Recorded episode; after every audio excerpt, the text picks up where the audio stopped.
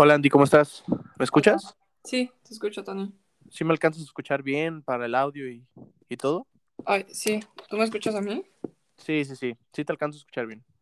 Pues bueno, vamos a, a empezar. Amigos, ¿cómo están? Espero que estén muy bien. Bienvenidos a su Discus Podcast número 8. Ya vamos a terminar nuestra primera temporada. Y pues eh, nuestro número 8 va a ser eh, muy importante, muy interesante, porque pues eh, el día de hoy tenemos una, una, gran amiga, una persona que yo conocí en la, en la prepa mediante una, eh, un evento de la escuela, que fue una obra de teatro, en la que ahí nos conocimos, eh, nos llevamos muy bien, eh, hemos tenido muchas experiencias muy padres y pues nada, Andy, eh, muchas gracias que te estás tomando el tiempo de estar aquí. No, muchísimas gracias a ti, Tony. Sí, como dices, nos conocimos ya hace bastantes años y un gusto poder hablar contigo.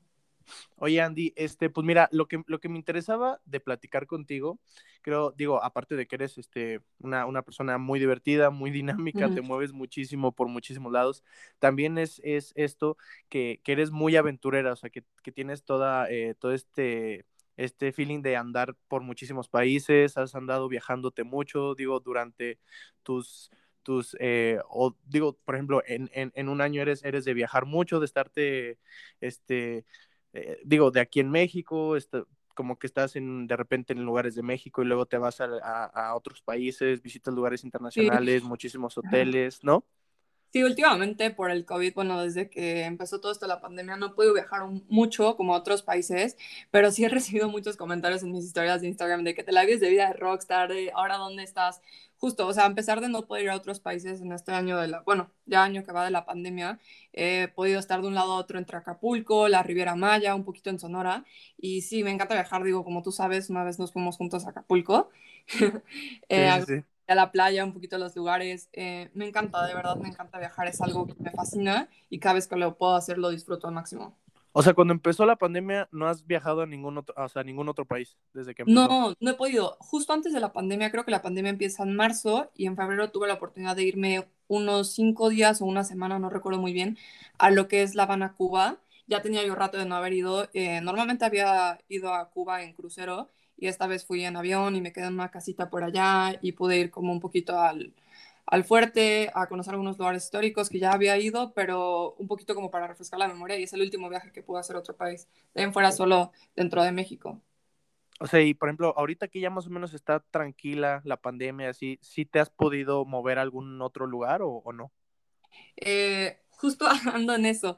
Eh, no, no he querido ir como otros países por miedo de que vayan a, a cerrar fronteras como ya hasta que sea un poquito más claro, como el tema de sí, sí pueden ingresar tantas personas o así. Creo que ya varias personas han tenido la oportunidad de eh, moverse a Estados Unidos o a Europa, pero yo me quiero esperar un poquito para que valga la pena eh, el viaje que vaya a hacer. No, y, y, y, por ejemplo, digo, ahorita los, los viajes internacionales que están haciendo es para vacunarse, ¿no? Digo, o sea, por ejemplo, eh, muchas personas de aquí en México se están este, yendo a Estados Unidos o están tratando de buscar la, la oportunidad de viajar a otro país para tener acceso a, a la, pues digo, a la protección de, del, del, del virus. Tú, este, ¿Tú no tienes pensado hacer algo así? Digo, no, no, no, este, ¿sí está en tus planes irte a vacunar o...? Eh, sí, justo, bastantes amigos míos ya se han estado yendo a vacunar a Estados Unidos. Yo no he querido irme a vacunar a Estados Unidos. Todavía me quiero esperar un poquito. Eh, yo ya tuve dos veces COVID y casi toda mi familia Órale. tuvo COVID y todos la pasamos. Entonces, de cierta manera, como que estoy un poquito más tranquila en ese tema. Ah, Eh, sí, o sea, ya, ya están más, este, más, sí, más ya lo protegidos en Y cierto aparte, punto. justo eh, mi abuela, o sea, todos nos estábamos cuidando por mis abuelos y justo mi abuela fue la que un día quiso ir al mercado y regresó y nos infectó a todos, pero pues ya de fuera nos, nos dio COVID y ya todos de, bueno, pues ya la pasamos. Eh, sí la sufrió un poquito mi abuela, lo que es mi papá, pero ya algunos de, miembros de mi familia se han vacunado. Las O sea, personas... fue, o sea, fue un día, un día tu abuela va al mercado y regresa y ya de rato al mes, a los 15 días ya se empiezan a poner malos. Sí, justo. O sea, todos sabemos todo en la, en la Ciudad de México, entre la Ciudad de México y Acapulco a principios de la pandemia, porque en la ciudad se había puesto horrible el tema de no sales, no puedes hacer esto, Sí, sí, sí. No, y más en Ciudad de México, porque por ejemplo, nosotros aquí en Bajío, aquí en Irapuato, como que no la, no la vivíamos tanto porque pues obviamente, digo, acá es diferente, por ejemplo, estar en una plaza o estar, este, no sé, en lugares donde puede haber a lo mejor gente, es un poquito más reducido a la gente que puede estar, por ejemplo, en una plaza en Ciudad de México o la, o la plaza más visitada en Ciudad de México, cosas así, ¿no? los metros, o sea, los metros todo eso. Y no, en la ciudad estaba cañón, o sea, de que yo ya me volvía loca y pues aproveché que mi mamá es de Acapulco, entonces dije, ¿sabes qué? Vámonos y todos nos hemos estado de verdad, de verdad cuidando, o sea, de que no salíamos, estábamos en el departamento y no hacíamos nada, pero mi abuela, te digo así, se le ocurre salir un día al mercado de, ay, me hace falta esto. ah, o sea, fue, fue en el mercado de Acapulco. Sí, y se, exacto, sí, en el mercado de Acapulco, y se le ocurre regresar y se enferma y todos de que no, se, o sea, de que nadie como que apunta, nadie quería decir como tal que era COVID, pero sí estaba muy mala. Y ya después se le hizo pruebas y pues efectivamente el segundo en caer fue mi papá, mi papá sí un día se puso gravísimo, eh, de que yo lo fui a ver y dije, ya, o sea, este día no lo pasa a mi papá, o sea, nunca fue como a pisar un hospital. ¿Pero, qué le, era, era que le faltaba la respiración o, o, qué, qué lo que tenía? Justo, él me cuenta de que sentías como una especie como de moco en el pecho y que si empezabas a toser ya valía. O sea, de que mi papá dijo, ¿dónde empieza a toser? Yo ya me tienen que entubar y no hacer nada. Entonces, cada vez que mi papá tenía ese sentimiento de toser, se controlaba y de que neta no le hablaba a nadie, se encerraba y como intentaba controlar. Cañón Oye, y, lo, y, lo, y por ejemplo, a tu abuela eh, y, y, y, y, a tu papá, ¿los, ¿los atendieron en tu casa o estaban en, en, en, en hospital? No, fueron atendidos en mi casa. O sea, de, de mi familia solo se murió un tío eh, justo empezando la pandemia, eh, tenía estos síntomas del COVID y él, él sí falleció de COVID. De ahí en fuera, nadie en mi familia ha fallecido. Uno estuvo súper grave, dos meses entubado, un tío, pero de ahí en fuera nadie. Eh, sí, no, mi, mi, papá y mi abuela fueron atendidos en la casa. A mí también me dio COVID, pero como a la gente nos traslados, a mis primos, a mi hermano y a todos los que somos como de, esta, de entre como 20, o sea, como que jóvenes, nada más de que falta olfato, los o sea, como que los síntomas básicos y ya la segunda vez que nos dio, nos dio la mitad de los síntomas. Ahí sí ya no supimos cómo nos, cómo nos dio, en qué momento, pero ya nos dio la mitad de los síntomas. Entonces estamos como un poquito relajados porque de cierta manera tenemos como anticuerpos naturales. Entonces como que no, no hemos planeado ningún viaje para irnos a Estados Unidos a vacunar y así. O sea, estamos esperando a que conforme lo vaya haciendo México no tenemos ninguna prisa, pues ya todos lo pasamos y ya todo bien. De hecho, digo, eh, siempre platico con mis amigos o con mis amistades, o incluso también lo hemos platicado aquí en, el podcast, que por ejemplo, es bien chistoso cómo algunas familias les pega a todos, ¿no? Sí, que por ejemplo ya se enfermó uno y todos, o ya de repente traen todos, pero a otras familias no. Por ejemplo, yo tengo eh, un, eh, un amigo que a toda su familia le dio, de repente todos empezaron a sentir mal, el papá ya todos se fueron a hacer pruebas y todos estaban, y por ejemplo, o sea, yo convivía con esa persona, pero por ejemplo, o sea, en mi familia nadie, literal, nadie, nadie, nadie, o sea, ni familia, o sea, ni mi familia cercana ni mi familia lejana, entonces a mí siempre se me hizo muy interesante cómo, cómo puede de repente llegar eh, a una familia y, pegarles a todos o, y de repente, o de repente con otra familia, pues no, o sea, simplemente no, o han tenido la suerte o no sé qué sea que no les da. Sí, está cañón. Sí, hay gente que de plano de verdad no le da o a todos les pega. Aquí sí, o sea, por ejemplo, en mi caso sí nos pegó a todos. Y como que últimamente me he estado moviendo de un lado a otro dentro del país y como que sí me han dicho, al principio eran súper los comentarios de, oye, ¿qué te pasa? Este, va a pasar algo, pero de cierta manera como que también hay mucha información como que no se sabe justo la razón de por qué a unos les da y a otros no. en mi caso como que a mí me dio y en algún otro momento llegué a ver a algunos amigos y después de cierto tiempo me dijeron, oye, ¿sabe qué? Tengo COVID y yo de que, órale, pues me voy a checar y me chequé yo no tenía ya nada. Entonces como que de cierta manera generas inmunidad yo, o sea, por mi experiencia, como por ocho meses y ya la segunda vez otra vez vuelves a tener otra inmunidad. o, o, sea, eso me ha permitido como estarme moviendo y así un poquito sin miedo en el país, pero sí muchísima gente me, ha criticado como por ese sentido.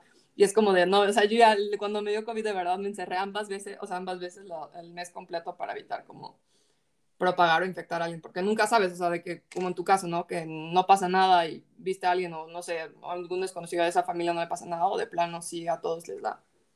Mira, es que digo, o sea, obviamente siempre existió esta crítica en la pandemia, pero pues, o sea, yo creo que simplemente hay que ver uno o hay que tratar también ver uno, porque por ejemplo, o sea, yo contigo a lo mejor de que si te hubiera puesto de que, oye, ¿por qué estás saliendo tanto? ¿Por qué te estás moviendo tanto? Y así, cuando a lo mejor yo también estoy viendo a mis amigos, ¿sabes?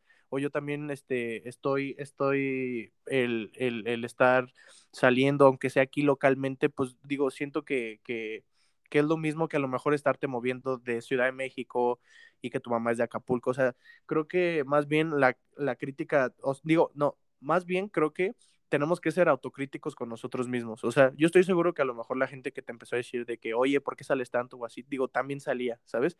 O sea, al final, al final de cuentas creo que, creo que ese es, ese es, ese es el problema. Digo, más que estarte saliendo y que mover, creo que hay que ser este, también autocríticos en el sentido de que, pues bueno, o sea, yo a lo mejor yo no te podré decir nada porque yo durante toda la pandemia sí estuve saliendo, la verdad. Sí, no, no, está bien. O sea, es que también hay como que reactivar, reactivar las cosas. O sea, de cierta manera, pues sí es vivir con el miedo en cierto caso. Si no te ha dado, pues chance dices, ay, voy a, o sea, a enfermar a mi mamá, vaya a pasar algo grave. Pero pues es algo que va a estar, o sea, es algo que es una enfermedad que se va a quedar. Y mucha gente así, como dices, o sea, me decía como no salgas. Y de pronto estaban en los antros, ¿no? Y era como de, oye, a ver qué y también, o sea, había muchísima gente, no sé, que lo hacía por necesidad. Me pasó en Acapulco estar en la playa y un señor así pobre queriéndonos vender porque éramos de verdad los únicos en toda la playa comiendo. Y el señor agarraron los policías, lo golpearon, este, nos tuvimos que meterlo a defender al pobre señor porque él nada más dijo, de verdad yo solo quiero comer, o sea, déjame intentar vender para comer y de que la policía estaba Creo que eso fue como por mayo, junio del año pasado que mandaban a los militares a las playas a dar anuncio de que se metiera la gente y todo. Se entiende como las ganas de guardar, pero pues también está como un poco difícil. Y como que también a veces la gente opina, ¿no? Sin saber, no sé, o sea, yo tengo familia en Acapulco, entonces pues tampoco era como que, no sé, salir a lugares muy exóticos, era como ver a mi familia al principio, ¿no? O como cosas así. Pero pues ya, por suerte ya se está un poquito más relajando, esperemos que todo esté más normal con esto del COVID. Esperemos que ya puedas volver a viajar. Espero. pues digo, ya, ya pasando un poquito este tema de la pandemia, digo que también es muy interesante, podemos hablar muchísimas cosas, digo, en cuestión de viajes, pues ya lo que tú me decías de que se cerraban fronteras y cosas así, si quieres platicamos un poquito más adelante, pero pues bueno, vamos a empezar con lo básico, que es, por ejemplo, a qué países has viajado, porque yo he visto, por ejemplo, en tu Instagram, yo veo que tienes así como que historias en este país, historias en este país, en tantos así como que varios, y digo, es, es algo que me interesa platicar contigo, dime más o menos a qué países has viajado. Sí, bueno, lo que platicas, ¿no? Primero, como en mi Instagram, últimamente decidí como poner en, en, mis highlights como un poquito los países que he ido para que la gente que quiera ir pueda verlo. Pero, o sea, realmente sí me faltan varios países que conocer, ¿no? En, cuanto a continentes, he estado en América y en Europa. Eh, ya casi los he podido conocer todos. Me faltan muy pocos países. He estado, por ejemplo, en Europa, he estado en Italia, en España, en Lux bueno, en lo que es Bélgica, Grecia, eh, Inglaterra no sé, bastantes otros. En cuanto a América, eh, bueno, continente americano, he estado en Canadá, Estados Unidos, eh, Panamá, Costa Rica, eh, Colombia, Ecuador, Perú, casi ya todo el Caribe.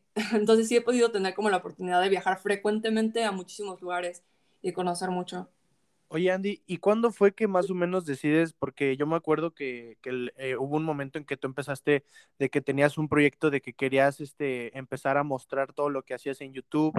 Eh, luego también, digo, así como dices en tu Instagram, que empezó como que a nacer esta parte bloguera, como de querer este, compartir en dónde estabas, qué estabas haciendo. Este, me, digo, ya veo que también tienes este, un, un TikTok.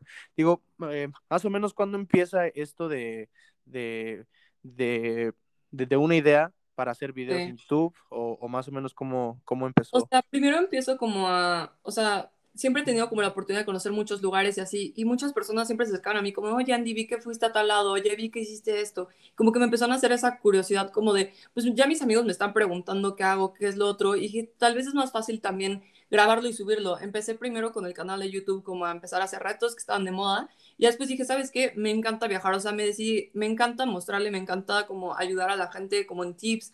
Eh, familia me decía, oye, si voy a tal lado, ¿qué restaurantes me recomiendas? O tal y tal cosa. Entonces dije como, va, pues voy a empezarlo a hacer. Eh, y empecé a subir como un poquito de videos poco a poco, les pedí a mis familiares como, oigan, denme su, o sea, como su opinión acerca de los videos y también como que ahí comparto un poquito de lo que hago, de mis hermanitos, de mi familia, un poco del lugar también a donde voy, de lo que yo ya sé que puedo compartir a otras personas de mis experiencias. Y en mi Instagram decidí como, ¿sabes qué? Siempre estoy en un lugar, estoy en la ciudad, siempre vivo aquí. Entonces digo como, ¿por qué solo tener como fotos de mi ciudad si siempre viajo? Puedo mostrar a la gente como un poquito de, de la, o sea, de los lugares, este, no sé, tal vez alguien que me siga puede ver como, ah, no sé, si voy a, a por ejemplo, de Rivera Maya, ah, mira este cenote, eh, está padrísimo. Entonces, como comentarle un poquito a la gente. Y no sé, me, me encanta como platicar, siempre he sido como súper chorera, me encanta estar con mis amigos. Entonces, como platicar un poquito, o sea, con la gente y como de la buena vibra, no sé, de que a mí me fascina, porque hay gente que en sí viaja y hay gente que regresa a los viajes y no, o sea, no regresa con fotos, no regresa con videos. Y también como para mí lo he intentado hacer como una especie de bitácora personal. Ha, ha habido veces que mi hermano me dice, hermana, no me acuerdo de este viaje, voy a ver uno de tus videos. Me dice, ah, ya me acordé que hicimos esto y esto y esto. Como que también para mí misma, como tener un poquito de, de a detalle lo que hice el viaje, no sé, porque a veces te queda como una cosa en general de ya después de viajar, ¿cierto? o sea, de después de viajar tantas veces ya es como de que nada más recuerdas una cosa por viaje o por ciudad, entonces como que también me gusta tener eso.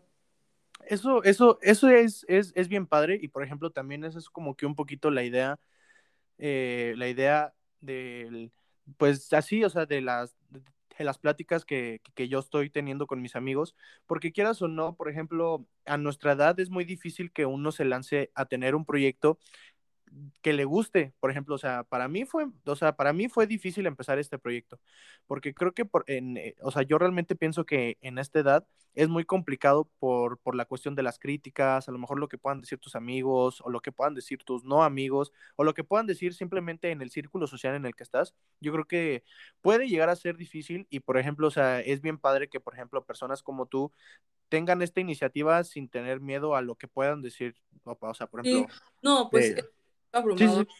O sea, ambos fuimos como a la misma escuela, diferente plantel, y como que el tipo de gente que va ahí, no sé, te suele criticar muchísimo. O sea, en cuanto a lo que haces, lo que no Totalmente, totalmente. La neta, yo tenía muchísimo miedo, empecé a hacer los videos cuando iba como en prepa, creo que por la época en la que te conocí, y como que sí me daba pena, o sea, los hacía, pero los subía y solo le decía a mi familia, yo decía, ojalá y los vea otras personas, pero que no sean del círculo, ¿sabes? Como qué pena, que van a opinar, me van a decir un buen de cosas, pero lo que fue terminando la prepa, me decidí, bueno, ahorita estoy estudiando negocios internacionales y creo que en parte de lo que me hizo de estudiar eso fue tanto los videos, la oportunidad de viajar, como que me encanta eso de conocer otras culturas, otra, o sea, tener otra perspectiva, no solo quedarte. O sea, hay una frase muchísimo que me gusta de Albert Einstein que dice que una mente que después que conoce otras experiencias, nuevas cosas, eh, nunca vuelve a ser de su tamaño original, ¿no? O sea, porque todo esto, de cierta manera, en algún punto dije, ¿sabes qué? Me da igual lo que diga la gente. O sea, creo que sus opiniones contra lo que yo estoy haciendo de viajar mm, ya me valen. O sea, son gente que te opina. Y totalmente, de su Casa, o son gente que, en tu caso, ¿no? Que estás haciendo el podcast, son gente que te puede criticar, de decirte, no, es que, eh, o sea, este chavo está diciendo esto o haciendo esto, pero ¿qué hacen ellos? Están en su cuarto escuchando lo que hacen los demás y por lo menos uno va y hace y conoce y ganas experiencias, mientras esas personas, pues no sé, ahí se van a quedar, la verdad. No, claro, y, y además, por ejemplo, o sea, yo, yo con este proyecto también es compartir los proyectos de otras personas, también porque a mí, a mí siempre se me ha hecho bien padre el hecho de decir, pues que hagas lo que a ti te gusta, ¿no? O sea, ¿por qué, por qué las, o sea, por qué de repente esto, estas circunstancias o estas condiciones sociales te van a condicionar a, hacer algo o no hacerlo?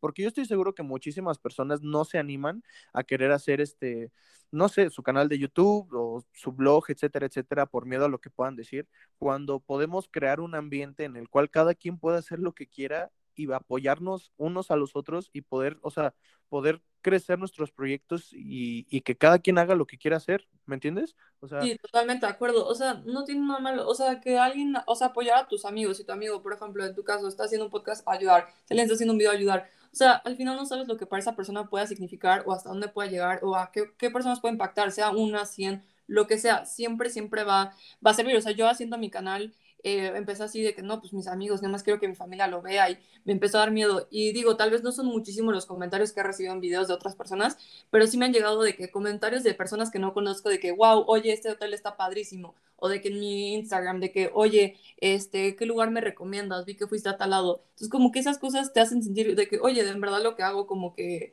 o sea, impacta aunque sea una persona, pero lo hace y no sabes lo que, o sea, lo que puede ir cambiando. Y hacer lo que te gusta, que la gente te impida y te critique ya, ahora sí que está muy vintage para... No, no, no, y aparte, este, sí, no, digo, digo, creo, creo que también es, es, algo bien interesante, por ejemplo, que, por ejemplo, digo, estuve pensando a lo mejor en críticas que puedes tener por tener un, un canal de YouTube de videoblogs de viajes, ¿no? A lo mejor que pueden decir, este, no, pues es que eso ya lo hace a lo mejor Luisito Comunica, ¿no? O a lo mejor. O sea, creo que también el, el error que tenemos como sociedad es pensar que lo que hace una persona eh, nada más lo puede hacer ella, ¿no? Por ejemplo, yo en el, en, el, en el podcast, pues a lo mejor la gente puede decir, no, pues es que ya hay muchísima gente que hace podcast. O sea, creo que también el hecho de, de tener un proyecto y ponerle la esencia, o sea, simplemente con eso es todo. Digo, a lo mejor yo con tus historias que estaba viendo, digo, yo puedo decir que padres, que están padrísimos estos lugares.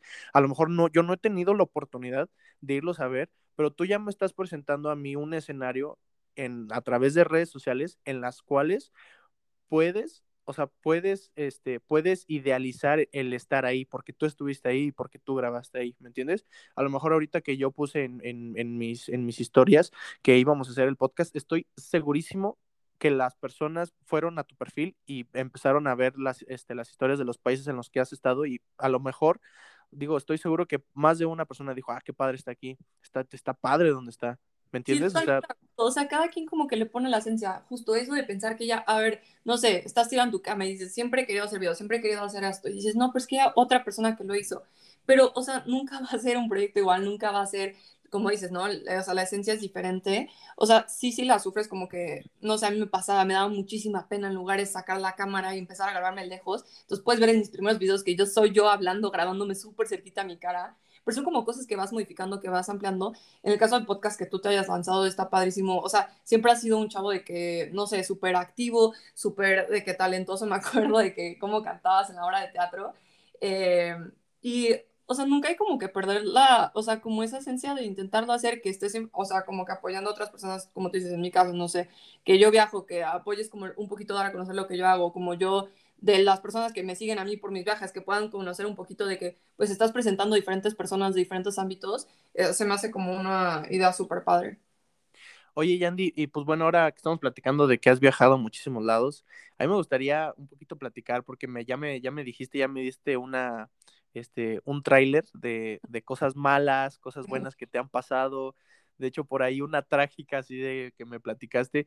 ¿Quieres eh, empezar por, por el peor viaje que has tenido? ¿Quieres empezar por el mejor viaje que has tenido? Eh, mira, como que peor viaje nunca he tenido, o sea, como tal, me han pasado como algunas pequeñas cosas, pero no, para mí, o sea, un peor viaje no te podría decir, o sea, cada vez que viajo siempre pasa algo nuevo, siempre pasa algo interesante, nunca he tenido uno malo, la verdad, siempre, no sé, me he divertido en todos, entonces peor, peor viaje, no. O sea, no sé, hablo mucho de que un poquito más serio, un poquito de más museos, o un viaje tal vez un poquito más de fiesta, pero peor como tal, no, me, me como que agarrado esta mentalidad de disfrutar cada cosa, como que demostrar a la gente que, que, o sea, que se disfruta, o sea, no importa dónde estés, no importa si a veces vas, no sé, en los mejores hoteles, o a veces vas en el camioncito, o en el cochecito que rentaste que apenas arrancó, la verdad todos me han dado como buenas experiencias y lecciones de vida. Y bueno, y el mejor viaje, así que tú digas, no, este viaje estuvo chingoncísimo, este viaje, ¿qué pedo? Digo, porque digo, vale. estuviste, mira, a ver, voy a tratar de adivinar. Em, a ver. A ver, España, Italia. Ah, digo, a lo mejor por como soy yo, Grecia. Y justamente, sí. Em, he, he, podido ir a Europa ya varias veces. Mi mejor, mejor viaje fue en Europa, o sea, así como estaba, yo acompañé a mi papá unas cosas de trabajo a Chicago y justo nos acabamos de graduar de la prepa, pues casi, bueno, todos mis amigos así suelen irse de viaje generación a Europa. Y yo no tenía boletos, mis amigos de la prepa pues no habían podido juntar el dinero o no nos habíamos puesto de acuerdo. Y yo estaba en, en Chicago, me de acuerdo, sentada viendo de que las historias de los demás de mi generación ya en Inglaterra, ya en Francia, yo dije, necesito ir, o sea, no importa ah, cómo es que vaya. O sea, los de, los de tu, los de tu generación se graduaron, ellos se fueron y tú no te fuiste. Sí, porque no. estabas con tu papá. Es un poquito decir que es viaje de generación, pero en realidad como que cada quien arma el grupo con sus propios amigos y ya y se juntan allá. Ajá, no sé, hay eventos como la bien, bien, bien CDMX eso, así como de... un poquito, fíjate que es muy de, bueno, de Ciudad de México y un poquito de Monterrey, me tocó conocer mucha gente allá en Monterrey, pero sí, te digo, yo estaba sentada así de que, no, necesito irme, no importa, necesito irme, y ahí me ves, papá, oye, de verdad, no aguanto, este, necesito estar allá, o sea, no importa, lo logré convencer, no sé ni cómo, o sea, hoy me preguntas, ¿y cómo logré convencer a mi papá? Yo de 18 años de papá, págame un boleto, me voy un mes y medio sola a Europa, de, de verdad, me fui sin eh, sin tener días como ya reservados, hoteles, no tenía nada, nada, nada más mi vuelo. O sea, agarraste un día y eh, me quiero ir, jefe, eh, y le empezaron a, o sea, ¿tú buscaste vuelos o cómo estuvo más o menos? Digo, o sea... Sí, justo, o sea, yo dije, no importa ya, ya no alcancé los países que ellos primero recorrieron, pero necesito estar para la Pamplonada, allá necesito estar en, España. Entonces busqué vuelos, dije, mira, papá, por favor, está en esto.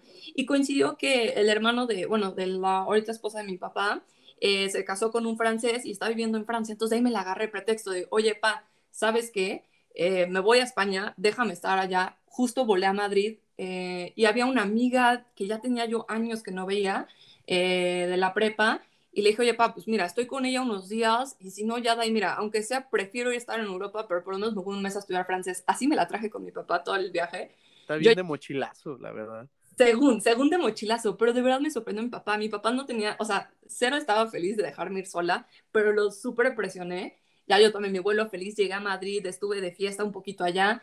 Eh, y ya fue de, bueno, pa, yo ya toda triste, ya hasta aquí llegó los días con mi amiga, pues ya me voy con, este, mi teatro a, Europa, que bueno, ahorita ya es como de mis mejores amigos, a, que diga, a París, porque él está viviendo allá, entonces le digo, oye, papá, pues ya me voy con él. Que no, hija, escoge tu otra ciudad, de que ya vi que te la pasaste bien, te divertiste, estás bien, estás segura, vete a otra ciudad. Y yo, mm, ¿ahora qué hago? ¿A dónde me voy? Y así fue como fui juntando mi viaje, terminé en, en Pamplona, me topé a alguna amiga por allá por coincidencia y como que lo fui haciendo sola. Hubo ciudades donde estuve acompañada y otras donde estuve sola. En Ámsterdam yo solita aún así me fui de fiesta el miedo que sentí de salir de fiesta, pero de verdad... O sea, tú solista, o sea, agarraste y ya me voy a ir de peda. Sí, es que estoy en Ámsterdam, no puede ser posible que por no estar de amigos no salga. Dije, no me puedo perder esto, no importa qué antro está abierto ahorita, vámonos. ¿Y, te fuiste? ¿A dónde te fuiste? Me fui a una, no recuerdo el nombre, pero era un antro que estaba al lado del hotel. Y yo ahí bailando sola, y amigos, o sea, de verdad es como no tenerle miedo a nada. O sea, yo eh, desde ahí agarré la filosofía, no importa si fue una fiesta sola, antro sola. O sea, llegaste, llegaste al antro, este, pásele, llegaste, pediste una cheve o qué pediste, o sea, un copeo. llegué y fue como, bueno, me pedí ahí alguna bebida que creo que incluían en el cover, porque eso sí es un buen tip de, de viaje. O sea, en Europa, si tú eres mexicano, ves que, bueno, no sé si está pasando, cuando vas aquí a antros en la Ciudad de México y llegan extranjeros de que pásele, usted no se fila, no, no hay cover, de que regalamos alcohol adentro y pase. Entonces, como que en Europa descubrí ese tip, que tú vas allá de fiesta y dices, soy mexicano, uff, o sea, neta, no te cobran cover o te regalan bebidas o te hacen descuentos. Entonces, como que ahí agarré alguna bebida que me dieron y, y ya, o sea, básicamente ese, ese viaje fue como de los mejores de mi vida porque iba completamente sola, no sé, el miedo, o normalmente vas con tu mamá y hay partes que tú dices, ah, bueno, la ayudo, no sé, con los pasaportes en tal ciudad, y, pero en este no.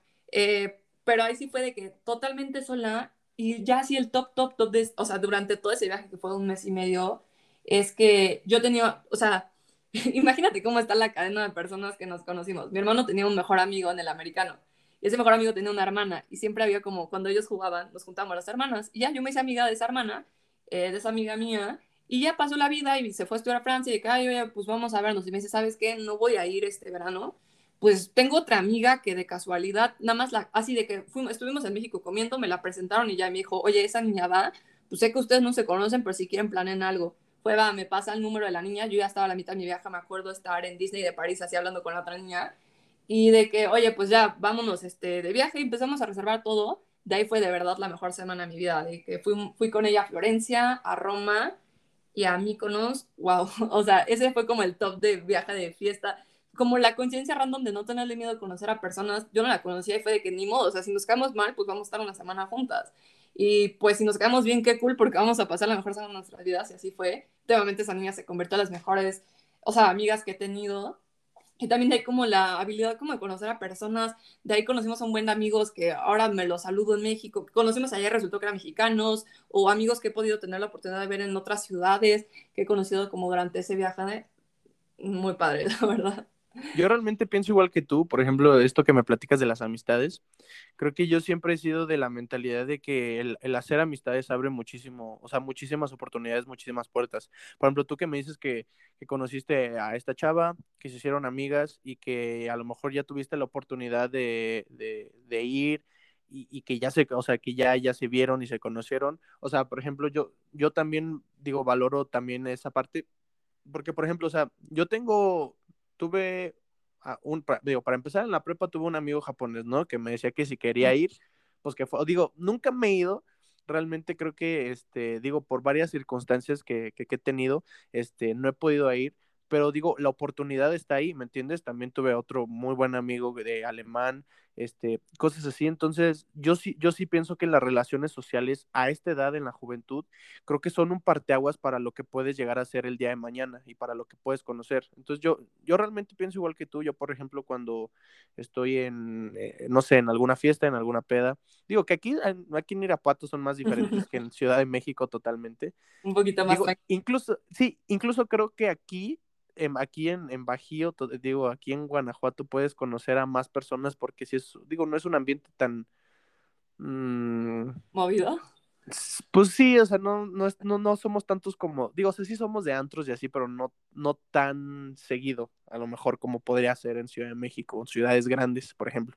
Entonces yo sí soy de la idea de que llego una fiesta y me encanta relacionarme con la gente, o sea, me encanta platicar me encanta hacer nuevos amigos, me encanta conocer gente y yo realmente pienso igual que tú que, que las relaciones que puedes hacer a lo largo de tu vida son sumamente importantes para algún futuro. Sí, o sea, de verdad eso es algo que súper recomiendo. O sea, ya sea, por ejemplo, a mí me ha pasado que en otros países conozco personas y ya, o sea, eh, tienes la oportunidad, pero aunque no viajes, conocer personas de otras culturas, como tú dices, tu amigo japonés o amigos de otros países, hablar con ellos, o sea, uno está acostumbrado a hablar con otro mexicano que puedes coincidir en muchísimas cosas y puede poner una conversación. Pero pasa que cuando tienes amigos como de otras ciudades, de otros países, eh, hablas con ellos y te, a veces te das de topes. Tú vienes pensando una cosa de esto es lo correcto, no sé, así se hace esto. Y platicando con ellos de pláticas pueden ser o muy así de que bobas o pláticas muy formales te dan de verdad buenas lecciones, como que aprendes, de, o sea, más cosas. No se puede estar hablando con un amigo judío y estás de que, oye, no, pues hoy el fin voy a salir de fiesta. Él te dice, oye, ¿sabes que no? El sábado de Shabbat no voy a quedar. Y entonces aprendes un poquito más culturas, como que no solo te quedas a lo que es México y me cierro. Un poquito como abrir el panorama para tener como esa facilidad tanto de aceptar a la gente, evitar como todo esto que estábamos hablando al principio de criticar, un poquito entender, o sea, diferentes... No, y sabes qué, digo, también esa parte de la crítica y todo eso, creo que la gente que, es más criticona o a lo mejor que, te puede, o sea, creo que ese tipo de gente se limita más a conocer, o sea, o, tratar de abrir eh, o tener una mentalidad abierta. Qué frase tan cliché del Ivy Meche, pero este, o sea, literal, o sea, por ejemplo, digo, si tú llegas y, a una fiesta y, yo ya te eché una carota, pues yo ya me limité a conocerte, ¿no? O a lo mejor ya, ya me limité a, una amistad, ¿me entiendes? O sea, como que ya, ya de, o sea, como que ya ya empiezas a, limitarte a ti y a limitar a las otras personas, a, conocerse, a comunicarse. Y eso realmente, en, digo, en un mundo globalizado es, es, es, bien importante hacerlo. Sí, más ahorita que todo está, como dices, globalizado. A mí, o sea, justo esto de las críticas, ¿no? Me, este, via este viaje de Europa fue un momento en el que dije, wow, vengo con toda la prepa, tratando de esconder lo que me gustaba de los viajes y todo eso, eh, no sé, una vez de pequeña llegué a sufrir bullying, críticas, críticas, críticas, hasta que justo termino la prepa, dije, ¿sabes qué? Necesito hacer este viaje. Ese viaje me cambió eh, en cuanto a qué quería, o sea, bueno, ya sabía qué quería hacer, ¿no? Pero claridad como entre más cosas. O sea, aquí dije, ¿sabes qué? Esto me gusta, la opinión de las demás personas, perdón, pero, o sea, ¿para qué escuchar a personas que ni te dicen nada, no? Y como que me hizo, no sé, de verdad estoy como muy agradecida con mis papás, no sé, ahorita lo pienso y ahorita me dices, vete sola de viaje, digo, ay, como que sí da miedo, no sé en qué momento me agarré de valor para poderlo hacer. Y por ahí, justo lo que comentabas, ¿no? En mi canal de YouTube tengo algunos videitos de ese viaje que logré grabar, porque andaba un poquito de fiesta y todo eso, como sabes, siempre he sido una persona, de, bueno, de viajes y súper, súper fiestera y súper así de que andar, no sé, conociendo a personas. Pero sí te cambia, no sé, eh, algunos de otros viajes que tuve fue a Silicon Valley por parte de la universidad, ya entrando el primer, yo dije, soy de primer semestre, no me van a aceptar. Es un viaje que hacían para adelantar una materia en diciembre y yo dije, ¿sabes qué? Sí, sí lo voy a hacer, o sea, no importa, me voy a parar en la oficina hasta que me deje. Total, me, me, aceptan, fui las primeras aceptadas para ese viaje y logré irme y yo al principio con miedo, no, ¿qué va a pasar? No conozco a nadie. Así, igual de lanzada como, como con esta amiga que conocí ahora, es de mis mejores amigas, ese viaje también estuvo padre porque yo reservé mi cuarto y una niña un día antes dicen, oiga niñas, entré el último viaje, me seleccionaron, porfas, ¿quién tiene un cuarto donde me pueda recibir? Y yo de que, bueno, no te conozco, pero vas, ¿sabes? No importa. Gracias a ella eh, resulta que todos que iban del viaje eran de, semestres ya casi para terminar la carrera muy grandes y ella me presentó todos los demás. De verdad no sé qué hubiera hecho porque hubo niña el viaje que se quedó solita, no se aventó. Ese viaje fuimos a empresas como a Facebook, Google, Netflix, nos, conoce, nos tocó conocer al CEO de Netflix ahí sentado muy a gusto él en su computadora.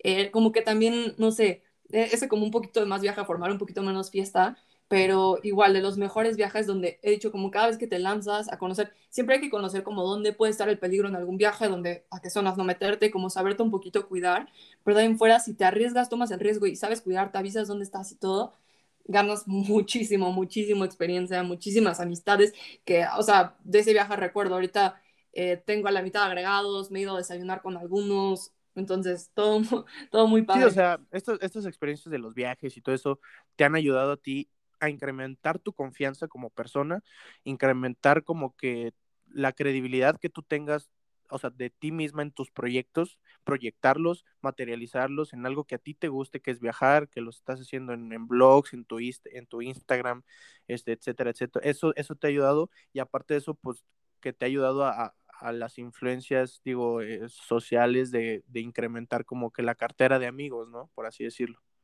Sí, yo siempre he sido una persona, o sea, antes era una persona muy callada, muy reservada. En algún momento de mi vida en primaria sí la sufrí me dijeron como de unas amigas que tenía como si no hablas para mañana dejamos de ser tu amigas, efectivamente me dejaron, apliqué la de comer sola en el baño y así, y de ahí dije, ¿sabes qué? Ese momento fue los más importantes, dije, hoy es el día, a partir de hoy le voy a demostrar a estas personas que me, que me hicieron esto, de todo lo que puedo lograr alcanzar y de ahí soy súper atrevida, me da igual así de que, hola, ¿cómo estás? Llegar con, no sé, con alguna niña o con algún niño, llegar así de, oye, ¿cómo estás? ¿De dónde eres? Bla, bla. Como que a partir de ese momento me impulsó todo a eh, también conocer, o sea, son muchas cosas que me han generado buenas experiencias.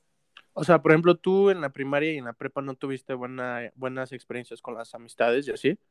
Pues en prepa creo que tú llegaste a conocer a algunos amigos, sí, sí me llegaste. Ah, sí, sí, sí, sí los conozco. Pero sí, en, la, en la primaria no, y ese fue como un momento muy decisivo cuando me dejaron como sola de, de verdad, o sea, no sé, hay gente que se puede meter a ver a mi Instagram que no conoce como detrás de quién he sido y pues no sé, dice, ay, esta chava súper de confianza, súper esto, pero no, en algún momento si fue esa chava tímida que se sentaba, bueno, esa niña tímida se sentaba, no hablaba, mi única amiga, no sé, era la maestra o me iba a los baños a comer, literalmente esas películas. Pero de ese momento decidí, ¿sabes qué? Necesito demostrarle a la gente quién soy, o sea, necesito hacer lo que me gusta, necesito, pues ahora sí que como dicen, callar bocas y conocer, salir, conocer, hacer cosas, o sea, no sé. No, y, y, también digo, o sea, a mí me da mucho gusto que a lo mejor esta oportunidad que has tenido de viajar, de conocer muchísimas culturas, te ha permitido a ti construir una confianza y terminar en la persona que pues hoy eres, ¿me entiendes? O sea, que por ejemplo estamos tú y yo dialogando, platicando y pues que te escuchas con una seguridad bien padre, o sea, que tienes tú tu confianza en ti y eso es bien importante para una persona. Y hoy, Andy, este, platic, digo, tú a lo mejor que has andado así por muchísimos lados, que viajas muchísimo en, en, en, los años, cuéntame, cuéntame experiencias raras, digo, no sé si haya, porque por ejemplo, yo, yo, yo vi mucho una, un, eras como serie documental de cosas raras que pasaban en los aeropuertos, así como que experiencias extrañas o ves de repente cosas raras. No sé si tú tengas alguna y digo, este tema yo te lo quería preguntar porque yo, yo veía mucho y me interesaba mucho, así como que, este, no sé, que te paran por esto, ¿no? O, o haces esto o ves esto, cosas así. No sé si tú hayas tenido alguna, alguna de esas. O sea, experiencias raras como tal, creo que no, como normalmente como problemas usuales con con las compañías de vuelo, una vez estuvo horrible, me iban a mandar a la policía. Como que, o sea, como que los servicios de, los, de algunas aerolíneas sí están, sí están malos. Eh, mm, podría ser también, bueno, sí, es esa, no sé, siempre hay problemas con los tamaños de las maletas y todo eso. O sea, pero, pero, o sea, tú, o sea, te empezaron a dar un mal servicio y te quejaste y se puso dura y te mandaron la. Justo esta experiencia a llevar la policía, fíjate que fue en Italia, me sorprendió muchísimo, muchísimo que pues alguien europeo tratara tan racista a alguien. Eh, con lo mismo, siempre es que, bueno, cuando viajas siempre te dicen tamaño de maletas. Y, o sea, hay veces que la, tu maleta pasa en todas las aerolíneas, pero resulta que en esa aerolínea un centímetro de la llanta no pasa y te la arman. Y por eso he tenido muchísimos problemas, muchísimos pleitos graciosos y muchísimas historias. La, más fea es esta que te digo. Eh, me dice la, la señora, esa maleta no pasa, hay que pagarla. Era una italiana, ¿no? Y de que no, pues ¿cómo crees? O sea, nos empezamos a pelear con ella. La gente que está pasando trae maletas más grandes y no les estás cobrando porque son europeos. Nos viste mexicanos, viste el pasaporte, nos quieres detener por eso. Empezó de que no me importa si usted no me paga la maleta. O sea, pero ¿eso fue en, en un aeropuerto aquí en México o, no, o en internacional? En, en, Italia, en Italia, con una ah, italiana. Eh, y nos empezamos a pelear y de que, oye, ¿cómo crees? Entonces, bueno, de por sí mi mamá es súper de temperamento fuerte, ¿la conoces? No, claro que sí, sí Y se pone súper loca mi mamá de que a mí no me vas a cobrar la maleta, entonces detenta este, este. Y mi mamá empieza a señalar a la gente. Resulta que toda la gente que señala a mi mamá, la, la, señorita decide solo parar a la gente que no era europea. O gente que a ella se le hacía racista para un chini, bueno, un asiático, para otra persona de, no me acuerdo de qué otro país era. Y ahí nos tiene, las otras personas accedieron muy fácil de, bueno, te pago, es que era muchísimo dinero, creo que eran como 50, 100 euros, no sé, unos 2 mil, 3 mil pesos nos querían cobrar por la maleta. Y dijimos, oye, a ver cómo porque la maleta la habíamos traído en todas las aerolíneas en toda Europa y nunca nos habían parado. Nos empezamos a pelear, seguimos la discusión de, oye, a ver, o sea, no nos puedes cobrar, no sé qué cosa. Hijo, ¿saben qué? Ya toda la gente está arriba del avión. ¿Me la va a pagar o no? Y entonces yo ya me enojé muchísimo y le dije, ¿sabes qué? Lo estás haciendo por racistas porque somos mexicanos y nos quieres detener. Y me dijo, a mí no me puedes acusar de racista sin fundamento. Y le digo, sí puede ser con fundamento porque todos pasaron con maletas más grandes y nos estás deteniendo a nosotros. Y dijo, ¿sabes qué? Voy a llamar a la policía. Empieza a levantar el teléfono del mostrador a querer llamar a la policía un pleitazo de que los voy a traer y me vale y el avión ya va a cerrar la puerta, empiezan a cerrar la puerta. Yo, mamá, sabes que ya hay que pagar. Me enojó mucho pagamos mucho. Así que no, no podíamos dejar, o sea, ¿cómo vamos a dejar la ropa? Nos íbamos a la mitad del viaje en Europa, ese viaje que te estoy platicando, ese me tocó hacerlo con mi, con mi mamá y mi hermano y mi abuela. Ese fue uno antes de irme sola. Y no, qué horrible. Me metí a ver las reseñas de esa aerolínea y todo el mundo se quejaba de que eh, no tenían aire acondicionado, mataban a la gente calor o hacían a la gente cargar sus maletas sobre las piernas. Eh, muy mal servicio. O sea, en sí como experiencias raras, no tanto. Así ya justo sé de la... Yo, a lo, mejor tú, eh, tú me puedes este, confirmar que sí, o sea, que sí existe racismo en, en, los aeropuertos internacionales, digo, ya seas de México, a lo mejor, digo, a lo mejor si eres sudamericano o algo así, ¿tú sí consideras que existe racismo a lo mejor un poquito elevado o no? Sí, totalmente. O sea, no me ha tocado tantas veces afortunadamente, pero esa ocasión sí me tocó, me tocó alguna otra ocasión, bueno, cuando viajé a Nueva York, creo que era un cumpleaños número 11 de regalo de cumpleaños, mi mamá y yo cumplimos este, casi por fechas cercanas, entonces fuimos las dos y a mi mamá la detuvieron justo porque era mexicana y se lo dijeron, o sea, el primero, tú cuando pasas migración a Estados Unidos te pasan con una persona, esa persona eh, te dice, eh, vas, pasas o no, y le dijo a esa persona no pasas y la llevaron a otro cuarto oscuro en Nueva York y ahí en ese cuarto, este, ya cuando le toca a mi mamá pasar, le dice, no, pues, le dice, no, ya señora, ¿usted por qué la detienen? No, pues me detuvieron que porque este, no me parezco mi pasaporte, que no soy yo, no sé qué cosa, y le pregunta, el mismo policía, el mismo aeropuerto, el mismo país, le dice, oye, ¿qué policía te detuvo? Le dice, ese. Dijo, sí, ya sé, él odia a los mexicanos. Así de que te encerra el pasaporte, toma sellado, vete, y de que, o sea, sí la sufres a veces de, de racismo en algunos países, en los aeropuertos, sí, sí está... A lo mejor, a lo mejor, eh, digo, ¿sabes qué? También puede, puede llegar a, a determinar mucho, o puede llegar a pasar que a lo mejor este, porque sí existe gente muy radical o, gente muy, este, no sé cómo decirlo, o sea, gente, o sea, digo, me, este, me pega la gente que es así, Digo, porque a lo mejor uno aquí como mexicano puede bromear, ¿no? Así con su amigo que está a lo mejor un poquito más moreno o así, pero que al final de cuentas somos mexicanos, ¿no? O sea, como que no hay este tipo como de, de que si tú eres mexicano y a lo mejor tú estás más moreno que yo y a lo mejor yo te digo algo, pues tú también me dices algo y al final de cuentas somos mexicanos y entre mexicanos nos entendemos con payasadas, con este, pues con memes, con las vulgaridades que nos decimos como mexicanos, pero a lo mejor ya cuando, cuando vives que ya no, o sea, que ya no hay plan, buen rollo, que ya realmente sientes que es racismo, pues sí, o sea,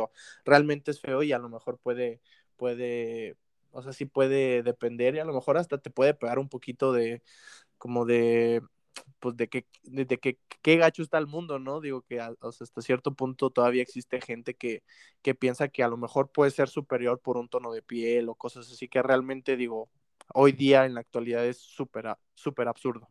Sí, totalmente de acuerdo. Y también como, o sea, eso me ha tocado como hacia mí, hacia lo que nos hacen a los mexicanos, como en mi experiencia, pero igual me tocó ir a Cuba cuando empezaron el COVID y si venía algún asiático en Cuba, lo agarraban, lo detenían, lo encerraban, lo tenían cuestión. O sea, claro, se entiende la pandemia, claro, se entiende cómo evitar el riesgo en Cuba, pero como que el trato que les daban como que no era tampoco tan agradable. Tan humanitario, ¿no? Así como que... Sí, sí, sí. Tranquilo de que, oye, pues, ¿qué es esto? De que a nosotros nos espantó porque todavía apenas empezaba a sonar lo, lo del COVID, era en febrero, este viaje que te platico a Cuba, y estando ahí en el aeropuerto nos toca ver cómo los agarraban, los metían y les, les empezaban a hacer un cuestionario de preguntas, les pedían miles de papeles para poder ingresar. Entonces, como que el racismo no solo como hacia, uno, hacia nosotros en específico, que normalmente lo vivimos, sino sí me ha tocado verlo contra otras personas.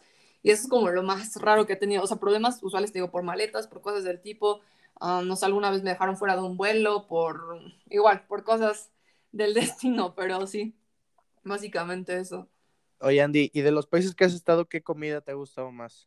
O sea, sí que tú digas, digo que obviamente estoy seguro que la, que la mexicana es la que más te gusta, espero yo que sea así, pero digo, así una, una comida de algún país que digas, no manches, qué rica estuvo, o a lo mejor la, la que no te gustó tanto, dime, o sea, digo, más o menos platícame la que más te gustó, la que menos te gustó. Mira, justo en, como en cuanto a comida, se sufre un poquito en viajes, nuestra moneda en México no vale mucho y cuando viajas, si quieres viajar y conocer y así, yo esa es la manera en que yo viajo, yo no me la vivo me tanto en comidas, es como, va, me llevo mi reservita de leche en polvo y mis maruchans y vámonos, pero sí tiene la oportunidad de probar muchísimos platillos deliciosos. Eh, pero sí es como un, tip, ¿no? O sea, la comida siempre es muy cara en los viajes y si puedes como llevarte tú un poquito y te puedes ahorrar ese dinero, no sé, para tal vez conocer un museo, es un tip que yo daría. No sé, te podrías ahorrar, haces una comida al día y desayunas y cenas un poquito lo que tú traigas en tu maleta y así, y te ayuda muchísimo de comidas. Híjole, apenas en, en Perú, me había sonado muchísimo el ceviche de, de, Perú y decían de que es muy bueno. Fui a Lima, de verdad me llevaron a un restaurante, el pescado fresquísimo, muy, muy delicioso ese ceviche en, en Perú en Brujas, en Bélgica, son muy famosos los waffles. No son como waffles normales de estos gringos que aún así se ven muy bonitos y se ven ricos. Eh, son unos waffles con una masa que le pone una dedicación, un sabor como súper, súper dulce. Me tocó probarlos cuando fui a este pueblito de Brujas, que es un pueblito un poco medieval, se siente muy padre, de esas películas de los caballeros y que van con espadas. Tú pasas un puente y está como una construcción de especie de castillo y entras a ese pueblo, es como si vivieras en, los, en 1500. Y está súper gracioso que están las máquinas y ya sabes, súper modernas de los waffles. Muy rico ese, ese, como ese postre. Y también, ¿qué otro platillo favorito? No sé, te voy a mencionar algunos diferentes países. El de la ropa vieja en La Habana, Cuba, es como una especie de carne, como con salsas rojas a la vista. Como con un guisado, ¿no? Porque mi mamá hace ropa vieja. Ah, entonces lo has probado, que lo ves y dices, guacala, qué asco, esto sabe horrible, pero lo pruebas.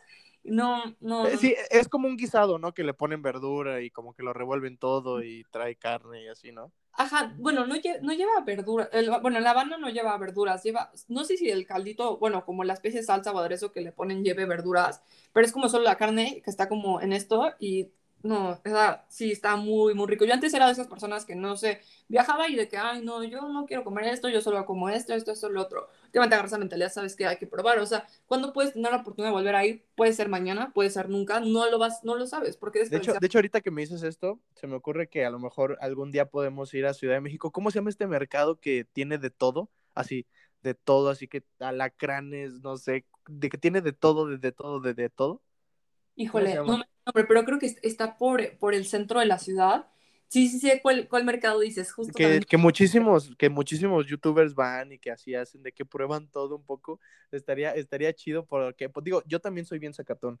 O sea, por ejemplo, me acuerdo, hasta hace poco le, le rompí el miedo a los altamontes enchilados. Bueno, aquí, aquí venden chapulines con chilito y así. Digo que al final son como, digo, saben, o sea, saben como una botana porque están como fritos y así, pero me costó muchísimo, o sea, acabo de romper el miedo. A mí sí me cuesta mucho, por ejemplo, comer así, no sé, a lo mejor un alacrán o cosas así, gusanos que venden. O sea, yo fíjate que insectos no, no los he probado, todavía sigo como muy nerviosa eso, pero sí es algo que quiero hacer. Fui a Perú y vendían cuyos, o sea, como los cuyos que tú tienes así en tu casa, el cuyo así todo tieso te lo vendían y la gente se lo comía con un ¿Cuál cuyo? Que, que es como un ratón, ¿no? Sí, ese sí es como un ratón, como una especie de hámster, y pues es el mismo cuyo normal que te venden en mascotas, solo que allá en Perú se lo comen. Yo dije, no, esto no lo voy a comer, no lo comí, y ahorita me arrepiento. Bien, bien tieso. Sí, no, o sea, ¿cuándo voy a volver a ir a Perú, sabes? O sea, no lo sé. Igual lo probaste? No, ese no, no, no, no, lo probé, tampoco, o sea, te digo, a partir de esos momentos he dicho, como sabes que necesito probar más cosas, porque no me puedo, no me puedo quedar ahí, o sea, sí, sin saber qué, qué sabe. Y por algo ese tipo de cultura se comporta así, por algo ese tipo de personas o sociedad se comporta de esa manera, por algo ellos comen eso. O sea, para terminar de entender, siento que, o sea, un punto muy importante es, la comida, terminar de entender todos, eh, no sé de dónde vienen, cómo es que lo preparan, sus formas de pensar también se ven reflejados ahí. Entonces, eh, sí. y, y es bien sencillo, es bien sencillo como entenderlo así. Cuando una persona extranjera viene y ve que comemos tacos de sesos, de ojos, de tripas, de cachete, de lengua, se quedan así como de, órale, o sea, ¿qué onda con cómo comen aquí? Entonces también es igualito, es igualito que tú vas y, ves otras cosas así que la gente come, a lo mejor, por ejemplo, en China, ¿no? Que comen 100 pies, cucarachas, etcétera, etcétera, pues es que para ellos es normal, así como para ti aquí, no sé, un taco de cabeza, de lengua, de tripa, pues es normal y es muy sabroso, a lo mejor para ellos también es lo mismo, así como de, guácala, qué asco que comen esto. Es igual, así hay, así hay que entenderlo, total. Eh, sí, exacto, o sea, hay que entenderlo como, así es como ellos lo comportan y hay que probarlo, o sea, también me tocó ver que comían, este, la alpaca, carne de alpaca, y se la comen como carne de res, entonces, como que es un poquito conocer, pero así mis top favoritos, te digo, son el ceviche, los waffles, la ropa vieja. Eh, en Grecia, los giros, que tienen un, un, poquito de influencia del Medio Oriente, que son como una especie de pan árabe, como, como una especie de tortilla, pero gordita, como tortillina, con adentro carne que es una, o sea, bueno, los tacos vienen, no son tan originales de México, vienen como un poquito de influencia de, de estas comidas árabes, y es una especie de carne como sin el saborizante que le ponen al pastor, entonces sabe delicioso, es como una especie de tortillina con esta carne y a veces le ponen papas fritas, como con unos aderezos. Esos me salvaron, te lo juro, de morirme de hambre. Eh, ¿Qué es lo que digo que yo hago? Yo normalmente voy, pruebo algunas comidas principales de los países a los que viajo, trato de conocer un poco, pero sí, para como ahorrarme, y no tanto ahorrarme, como también es gastar mucho en, en, comidas. Ah, yo llevo mi comida aparte, pero es los giros, wow, me salvaban, te llenaban riquísimo. Era, como volver a comer este, los tacos, lo que decías, justo mi comida favorita es la comida mexicana y cuando estás en otro país lo que más extrañas es ese saborcito de sazón de te cocina tu mamá, te cocina tu abuelita, la comida de casa y ya estás esperadísimo y eso me sabía a gloria. Eso es todo muy bueno. Y otro de los platillos, y ya por último, podría ser las patas de cangrejo que probé en Alaska. Normalmente, pues, ah, el surimi.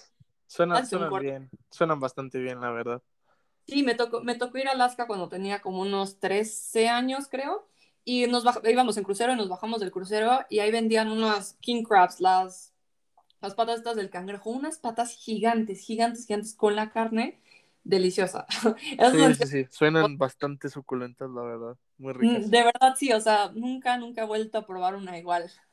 Extraño, quisiera volver a ir por eso. Alaska.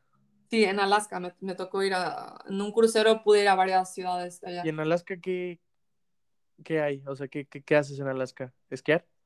no, o sea, bueno, yo que fui a un crucero, un crucero que hacía un recorrido por Alaska y terminaba, creo que empezaba como en la parte de Estados Unidos y terminabas en Canadá, pero nosotros se nos olvidó checar la visa y pues tuvimos que hablar con el capitán que nos bajara en el último puerto donde todavía era Estados Unidos. Entonces no pudimos terminar de hacer ese crucero. Nada más recorrimos un poquito las estas.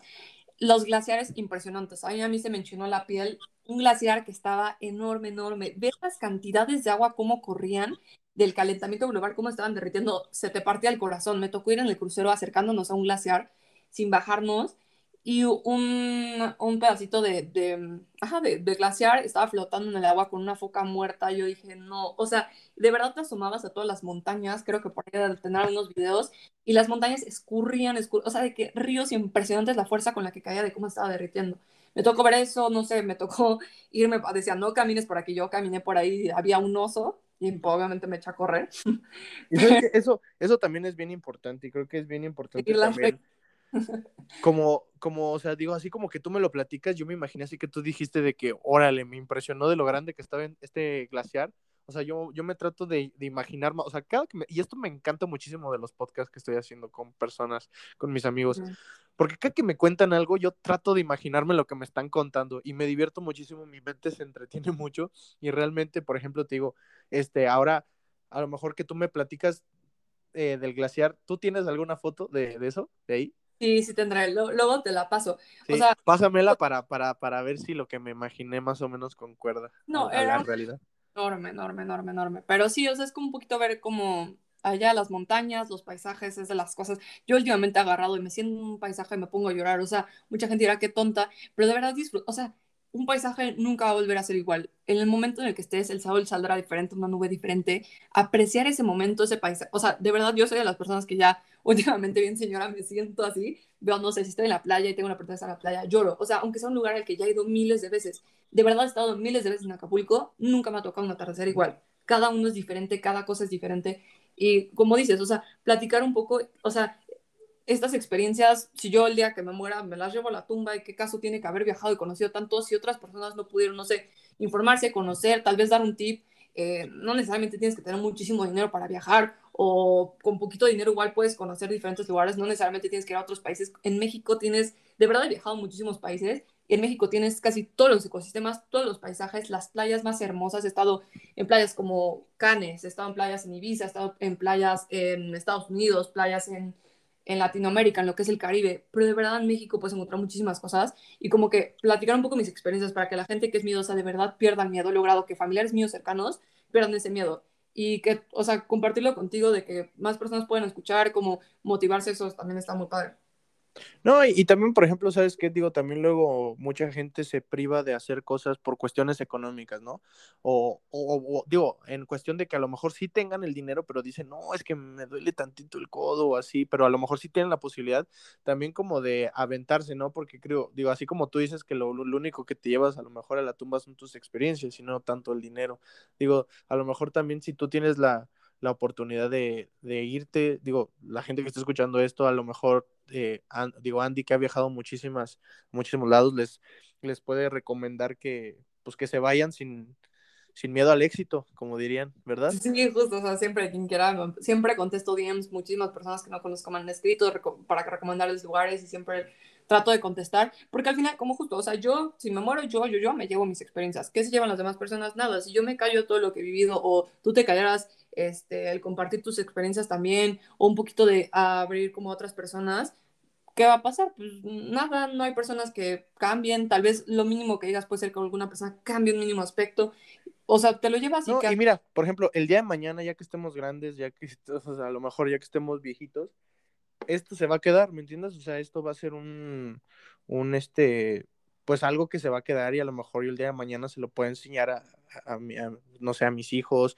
tú a lo mejor a ti, ¿sabes qué? Mira, hice esto, escúchame cómo yo era, más o menos cómo platicaba de joven. Digo, si es que este todavía estamos en formato digital, celular, más o menos, espero que sí. O sea, que sea algo que se quede, ¿sabes? Y más que nada, por ejemplo, a mí, para mí, yo lo platico siempre en mis podcasts, es bien valioso y digo, digo, ahorita lo estoy haciendo con mis amigos porque es un proyecto más que nada personal o sea, para el día de mañana tener como que un, un archivo en el cual yo decir, ¿sabes qué? Mira, aquí tengo mis pláticas con todos mis amigos que te estaban empezando sus proyectos y a lo mejor, no sé, tu canal de YouTube de repente pega o la gente empieza a ver en tu Instagram que, pues bueno, estás compartiendo cosas súper interesantes de cultura, de a dónde vas, etcétera, etcétera. Y pues bueno, o sea, digo, al final de cuentas de esto se trata ese proyecto, de estar compartiendo lo que hace la demás gente, tratar de impulsar y también sobre la confianza, también que la gente ya se deje un poquito este estigma de no, no querer hacer lo que quiere hacer por cuestiones de confianza. Sí, totalmente, la verdad. Pues bueno, Andy, muchísimas gracias. Realmente, este, como te digo, valoro muchísimo todo este, todos estos este, espacios. Y digo, estoy, estoy tomando un poquito el, el, consejo que me han dado algunas personas de tratar de recortar un poquito los podcasts, porque los, es que normalmente los estoy haciendo de una hora veinte, una hora y media. Y luego la gente sí me está diciendo de que, oye, pues a los más o menos de una hora, porque luego se hacen un poquito más largos y ya no los termino de escuchar. Y luego, este, más o menos así. Y Andy, pues digo, muchísimas gracias estás totalmente invitada, quiero hacer una segunda parte, digo, platicar de otras cosas, platicar, si quieres poner eh, temas interesantes, a lo mejor en donde te estés desarrollando. Este, Andy, eh, platícame si tienes algunos otros proyectos, qué más estás haciendo, qué estás haciendo actualmente, además de, estar estudiando negocios internacionales, qué planes tienes. Bueno, primero que nada, muchísimas gracias. O sea, justo lo que platicábamos, ¿no? Para cerrar un poquito eso de eh, las experiencias y todo esto que hemos tenido, no sé, en nuestro caso nos conocimos que en una obra de teatro y no sé, creo que yo primero te empecé a hablar, nos empezamos a hablar, a nivel de agarrar la confianza que te cagas en mi casa, son cosas que eso de tener miedo no te sirve para nada, para nada, para nada, ni para viajar, ni para nada. Todas las experiencias que he ganado ha sido poco a poco para darle el miedo. No es de que un día a otro desperté y wow, soy esta persona. Tú, tú, tú lo sabes, empezaste a quedar en mi casa y de ahí nos fuimos juntos a un viaje que ahí se va a quedar en nuestra memoria todo lo que vimos en esa vez cuando fuimos a Acapulco. No, y sabes qué, o sea, por eso tenemos que hacer una segunda parte, platicar de School of Rock, platicar de ese viaje, o sea, platicar, digo, de, digo, un poquito más de, de lo que, de lo que tenemos, digo, un poquito más de lo, de lo que tenemos en cuestión de nuestra experiencia como, como, como amigos. Igual, aparte, pues, obviamente me queda súper cortísima, pero sí, como dices, también cortar un poquito los podcasts de tiempo, pero sí, me queda cortísima, miles de experiencias, miles de casos, de cosas. Em, no sé, algunas cosas están en mi YouTube, otras pues pasaron cuando era un poquito más pequeña y todavía no empezaba esto. Eh, y actualmente estoy, de verdad, me agarras en el punto más feliz de mi vida. O sea, había estado sufriendo como diferentes como cosas o cambios y como que no había estado como concentrado cosas. Estoy en un punto donde estoy súper feliz. Encontré la carrera, lo que estudio que en verdad me gusta, que era lo que yo mencionaba en negocios internacionales. Me fascina estudiar eso. Mm, me di cuenta que si neta sonríes, neta te lanzas. Tal vez me digan, no, qué random si le escribo, no, qué random si hago esto. No, no, no. En un punto súper feliz.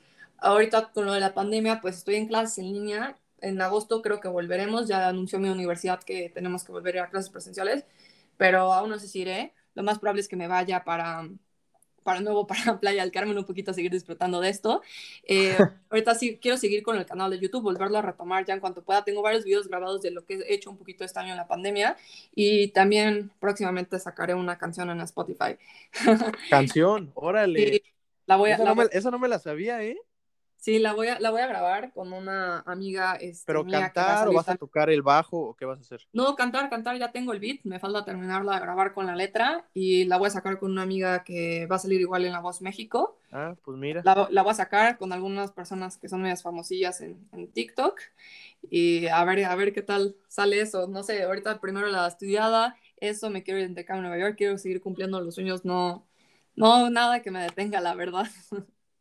No, pues mira, qué, qué padre, pues mira, me, me, me, agarraste como, digo, en shock, qué grata sorpresa que, que, te vas a aventar ya también, este, digo que me dices que ya vas a, a, a, retomar lo de YouTube, que lo paraste un ratito, pero que ya vas a sacar una canción, eso, eso está bien padre y pues bueno, una razón más para, para, para hacer otro y ya el día que la saques, pues hacemos este, aquí para que la gente vaya, vaya, vaya a, a pues, escucharla. Sí, es, es, es eso y seguir, o sea, en Instagram nunca he parado. Quien quiera ver como un poquito los lugares que visite, todo eso siempre los, los pongo en Instagram, en TikTok ando un poquito más activa que, que en YouTube, ya un poquito ahorita más descansando con la universidad, pero volveré a retomar un poquito todo eso. Y pues sí, la can a, casi a nadie le he comentado la canción, pero ya, ya es una... Ah, es- ah, exclusiva, ¿eh? literalmente, En, o sea, de en grabar exclusiva en Discos Podcast. mm, casi nadie de mis amigos sabe de que apenas le comenté ayer a mi papá que ya la vamos a grabar. Y estoy como emocionada, siempre he querido sacar una canción de reggaetón mínimo.